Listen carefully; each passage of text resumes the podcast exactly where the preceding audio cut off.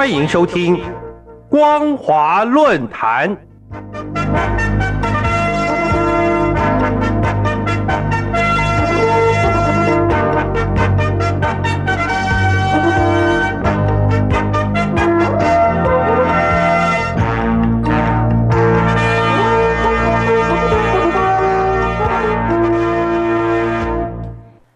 各位听众朋友，大家好，欢迎收听今天的光华论坛，我是兰玲。今天要谈论的主题是乌克兰疲乏效应内的中国大陆因素。今年八月四号，俄罗斯官方媒体俄罗斯卫星通讯社的记者询问泽伦斯基，在接受南华早报采访时说，希望与习近平主席通话，讨论乌克兰冲突。请问中方是否确实有这方面的安排？中国外交部发言人华春莹说：“中国与包含乌克兰在内的有关各方，针对乌克兰危机一直保持密切沟通。”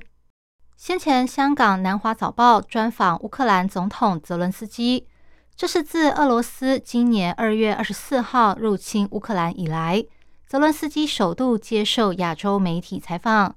泽伦斯基不但呼吁中国对俄罗斯施加政治与经济影响，迫使俄罗斯停止入侵乌克兰，甚至还希望与中国国家主席习近平直接对话。泽伦斯基接受亚洲媒体采访，引发国际媒体关注。专访的内容反映出，泽伦斯基担心西方国家出现战争疲乏，因此转向中共，希望能对俄罗斯发挥影响力。南华早报对泽伦斯基的专访，对中共外交部与俄罗斯卫星通讯社来说，正是及时应用政治战略的机会。在乌克兰疲乏效应下，大陆将带来何种影响备受关注。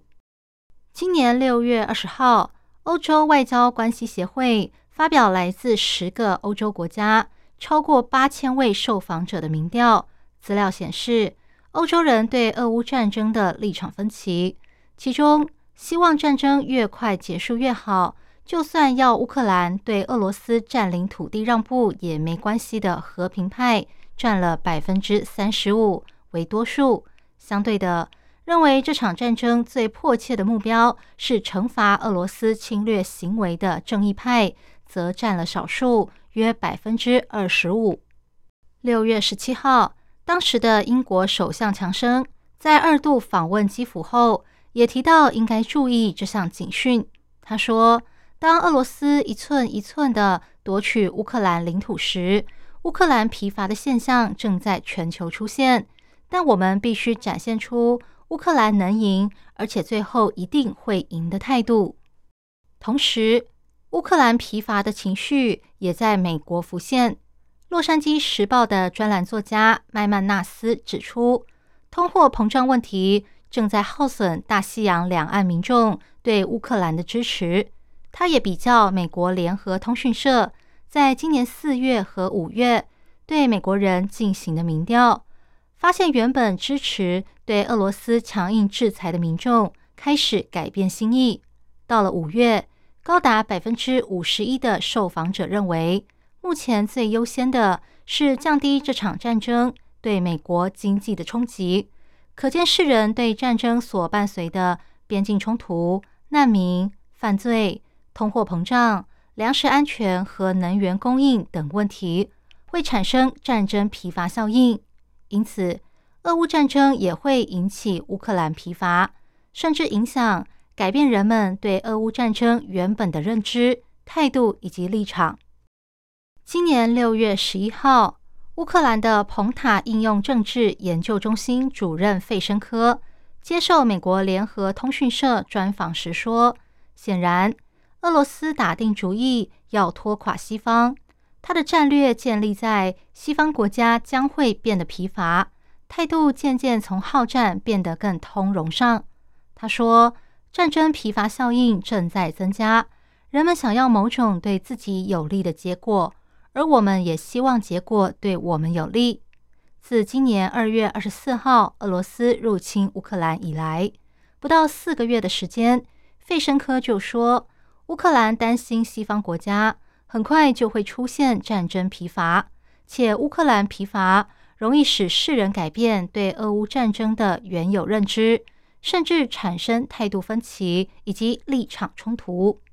自从今年俄乌战争开打以来，俄罗斯与乌克兰双方为了政治利益，都透过各种虚假讯息进行舆论战。但乌克兰疲乏，却不见得能够合理化这种军事入侵的行动。对俄罗斯来说，他们必须保持先发制人的情势，取得优势，才能让中国大陆、印度、伊朗、土耳其、沙地阿拉伯等国家。维持形式上的中立，并扩大西方国家的分裂，否则俄罗斯就得持续消耗国力，进而使它影响国际秩序的能力受到限制。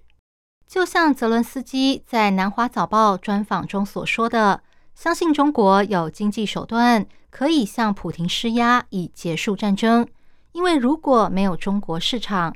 俄罗斯的经济会完全孤立。”中国可以限制与俄罗斯的贸易，直到战争结束。中国的出口可能会因为各国在乌俄战争后不得不增加粮食、燃料和国防方面的开支而受到负面的影响。由此可见，乌克兰疲乏效应不但会影响西方国家与俄罗斯，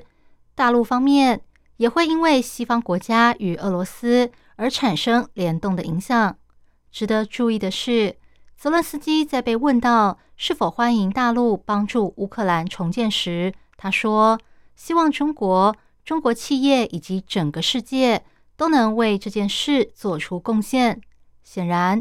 乌克兰疲乏将会对利害关系各方产生相互影响，后续情势仍有待观察。以上是今天的光华论坛，今天分享的主题是。乌克兰疲乏效应内的中国大陆因素，我是兰陵，感谢您的收听，我们下次再会。